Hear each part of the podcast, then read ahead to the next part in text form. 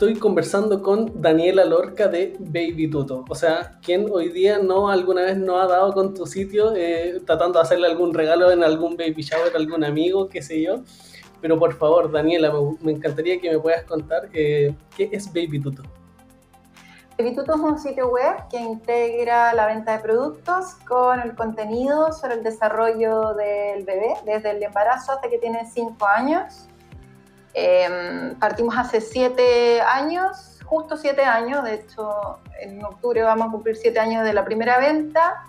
Hoy contamos con más de 35.000 productos disponibles, más de 300 proveedores locales e internacionales y un equipo de, de más de 25 personas y nada, somos los líderes de, somos el líder e-commerce de productos para bebés en Chile. Maravilloso, suena muy bien. Ahora cuéntame, ¿cómo es que Daniela llega a emprender en estas materias? O sea, un poco cuéntame acerca de tu formación para quien no te conoce. Bueno, yo soy ingeniería civil, eh, después de estudiar harto tiempo me fui a viajar, eh, fui en un viaje que originalmente iban a ser seis meses, terminó siendo de dos años y volví súper convencida de que el lugar en el que yo quería trabajar tenía que ser un lugar con mentalidad súper abierta, en donde mi voz importara, idealmente un cargo de liderazgo, etcétera, un montón de, definiciones que yo había decidido tener, que había definido mi viaje.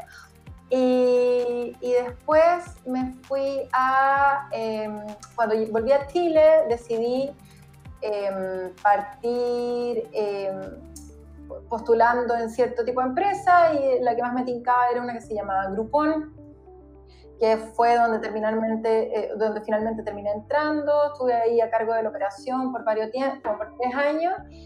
Y, nada, como siempre digo, como buena millennial, después de tres años, como que me empecé a, atrapar, como a, a, ahogar como la olvita marina y quería hacer algo distinto. Y mi formación en Groupon sobre cómo vender online, cómo captar compradores, suscriptores, la operación. Eh, como armar equipo, etcétera, en fin, todas las cosas que se pueden aprender dentro de un e-commerce trabajando muy duro por tres años, fue lo que me sirvió para tener una base importante y poder decidir que quería replicar eso en un mercado que no estuviera explorado, como era el mercado de los bebés en ese, en ese momento. Buenísimo. Oye, hace siete años atrás, para una mujer en este caso, y, por favor cuéntame sobre tu experiencia, ¿cuáles fueron esos desafíos que había al, emprender? O sea, ¿qué cosas tenías que manejar, que, no conocías? Que, ¿Dónde estuvo el mayor desafío?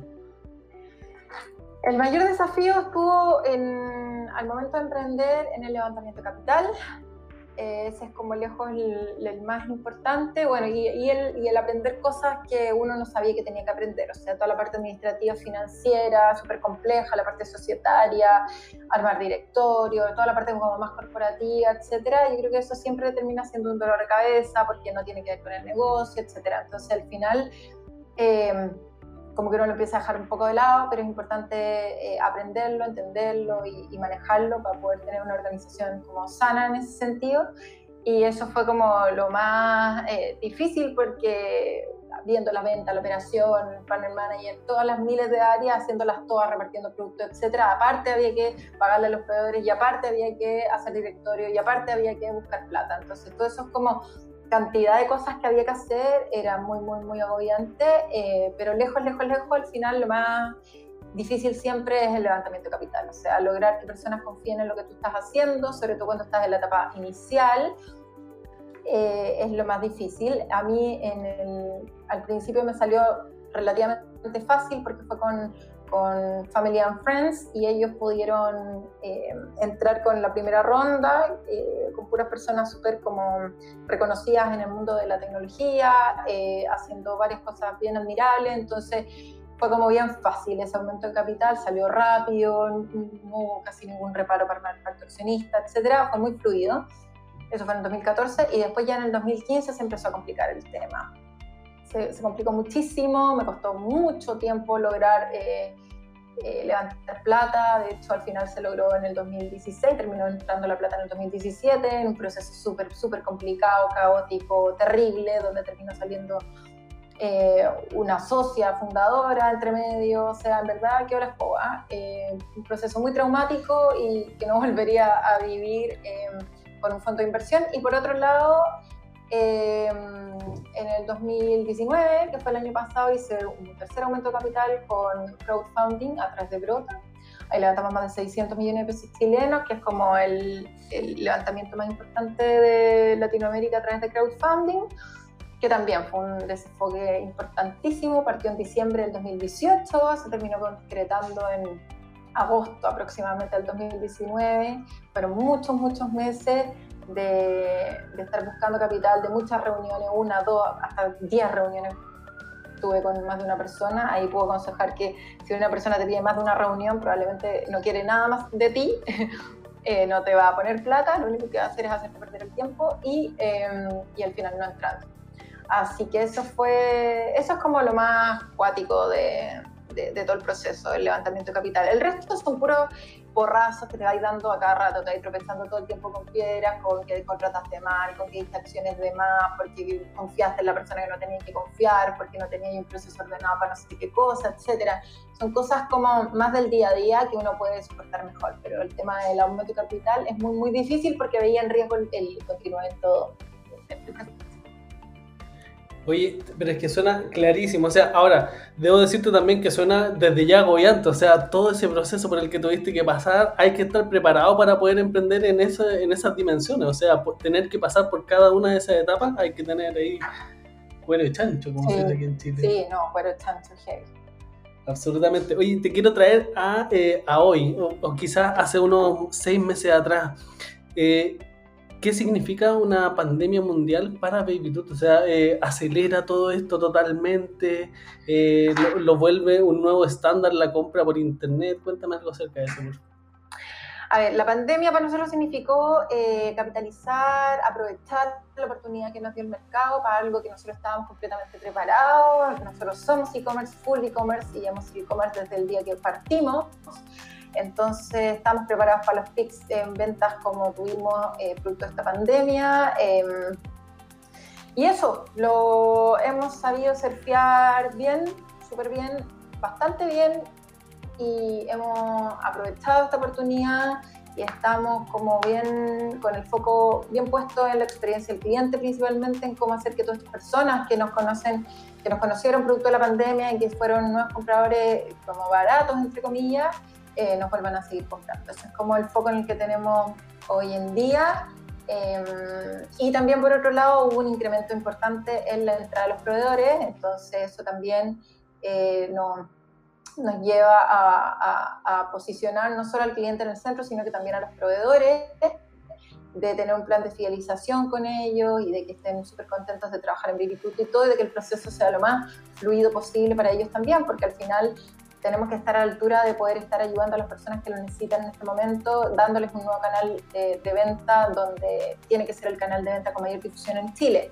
Entonces, sobre todo si está en el mercado de los bebés. Entonces, es muy importante para nosotros poder agilizar esos procesos. Ahora bien, no todos los proveedores todavía están capacitados o tienen la estructura para poder vender a través de canales de distribución. O sea, hay, hay varios que no le dan los márgenes para trabajar con un modelo de e-commerce eh, o eh, la operación de ello no funciona o tiene muy poco stock de cada producto, etc. Entonces es súper importante eh, como alinear expectativas. O sea, nosotros si bien aceleramos ciertos procesos y, para que sea lo más fluido posible, también hay otros proveedores que, que, es muy difícil que terminen entrando igual. Entonces yo creo que acá no es solamente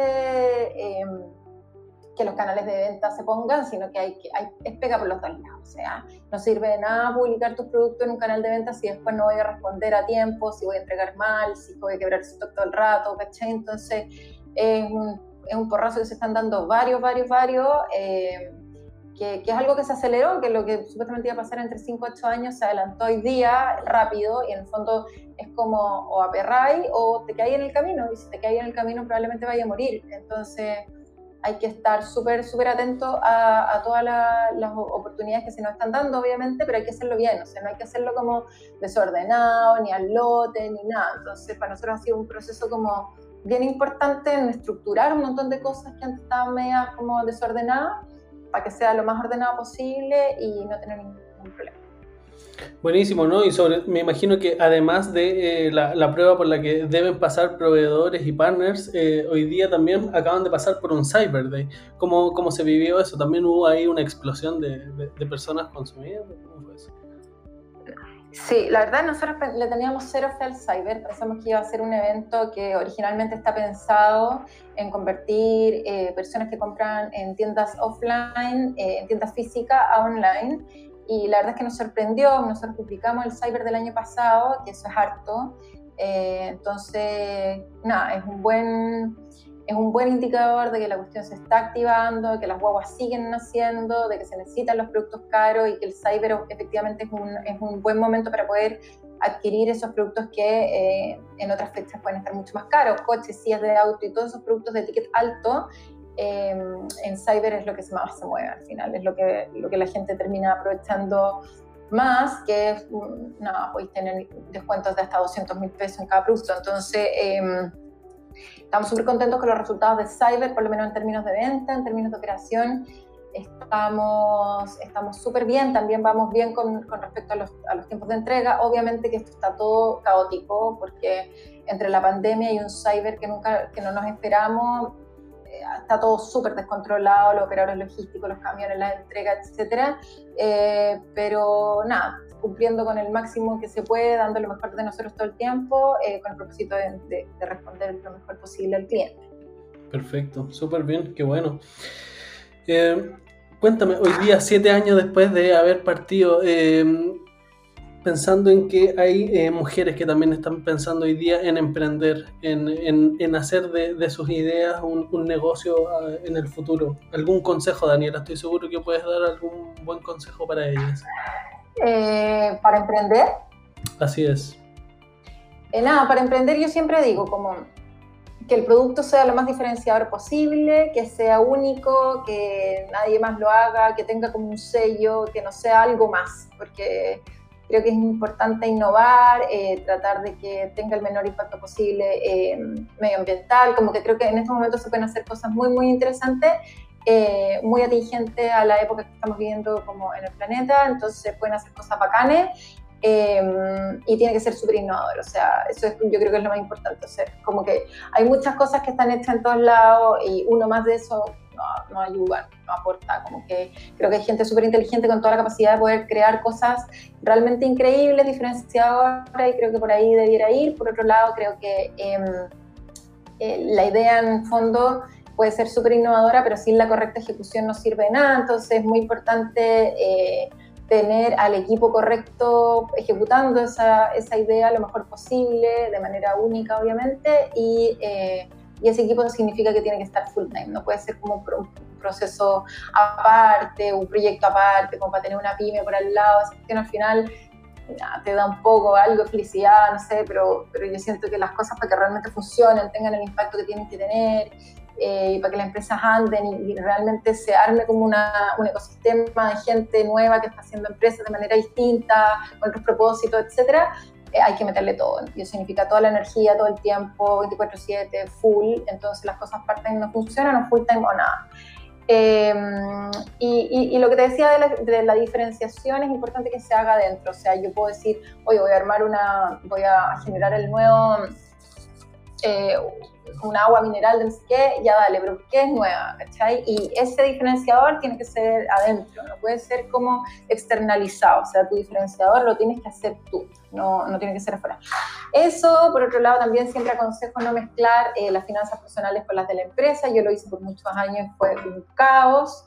Recién, hace un par de años, logré como ordenar ese tema y, es muy complicado. Eh, así que yo recomiendo tenerlas bien separado y eh, contrata lento, despide rápido, que también las empresas chicas por confianza, por, porque no sé qué, al final se terminan demorando mucho en, sacar a la gente cuando no funciona para ciertos cargos y yo creo que es mejor eh, demorarse un poco más en la contratación y contratar a la gente buena y, y, empaparla de la cultura, que entienda, que comparta todos los valores de la empresa, que vaya contigo cumpliendo el objetivo definidos por la empresa, todo, entonces trabajar mucho el equipo, como que eso es algo muy, muy importante, que la gente de repente va dejando medio de lado, preocuparse de las personas, que las personas estén bien, que estén felices, que se sientan cómodos, que tengan los objetivos claros, que cachen cuál es el norte de la empresa y al final con todas las personas super, con eso súper ordenado, las finanzas bien divididas y con la idea, el producto y el equipo bien enfocado, eh, debiera ser un éxito seguro.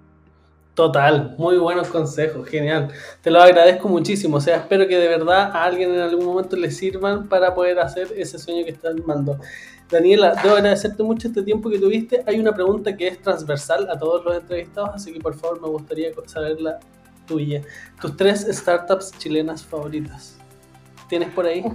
Tres, startups chilenas favoritas. Ay, eh, qué difícil. Eh, a ver, yo creo que, em, bueno, la primera es Corner Shop, obvio, como que creo que la, la, solución de no tener que ir nunca más al supermercado y que alguien te haga las compras por ti y, o, la, o la tienda que, que, tenga ahí a tu alrededor que puedas eh, pedir desde la app es algo increíble. Em, lo que hicieron es completamente admirable, de poder venderse en finita plata a una empresa grande. Creo que es como el sueño de varios, así que lo encuentro súper admirable. Em, sé toda la pega dura que hay detrás eh, y todo lo, terrible que es tomar ese camino que es muy, muy, muy, muy, muy kamikaze. Em, y, los admiro por, por ese coraje y por, por, por, haberse mantenido firmes y por estar donde están y, poder empapar de Corner Shop a, todo el mundo. Em, esa, esa es la que yo encuentro increíble. Después hay otra que que también me gusta mucho, que es bien famosa también, que se llama Notco, que encuentro muy bacán como que, que personas estén pensando en, en, como en el bienestar de, del futuro y de que las cosas no tienen que ser provenientes de, animales, sino que también pueden ser provenientes de vegetales. Entonces, que una mayonesa pueda ser hecha en base a planta es muy, muy, muy bacán y no en base a huevos. Entonces eso también lo encuentro muy, muy innovador, muy bacán, como todo lo que hicieron los cabros, como que hay chilenos detrás de eso y con el impacto que tiene la marca hoy en día también lo encuentro súper admirable. Eh, y la tercera es una más emocional, eh, es una startup en la que trabaja eh, mi marido, que se llama Admetrics, que es un, como que recopilan toda la información de la inversión online en la industria de la publicidad y y transparentan esa información a las agencias, a los medios, a las empresas, etcétera, y además tienen otro servicio que se llama Brandy y es súper bueno, eh, pero ahí lo que más me, me, gusta es como la capacidad que han tenido de, como empresa de poder estar en más de 15 países, eh, que es muy impresionante también poder manejar esa cantidad de, de países, 15 creo que dije, o puede ser un poco menos, pero bueno, escaleta, así como más, 10. Eh, como la, la, la, capacidad de escalar ese negocio me llama muchísimo la atención y lo que más admiro es la rotación de su equipo. O sea, su, equipo es el mismo de hace como seis años. Eh, con algunas personas nuevas, obviamente, pero pero es muy impactante ver la cultura que tienen, cómo se quieren en el equipo, cómo se apañan, cómo se complementan, eh, lo humilde que son los cabros. Ellos siempre dicen como que lo que más recalcan es la chispeza que tienen las personas de su equipo. Y creo que es súper importante eh, el tema como que ellos tienen la cultura súper, súper metida dentro como de las cosas más importantes de la empresa.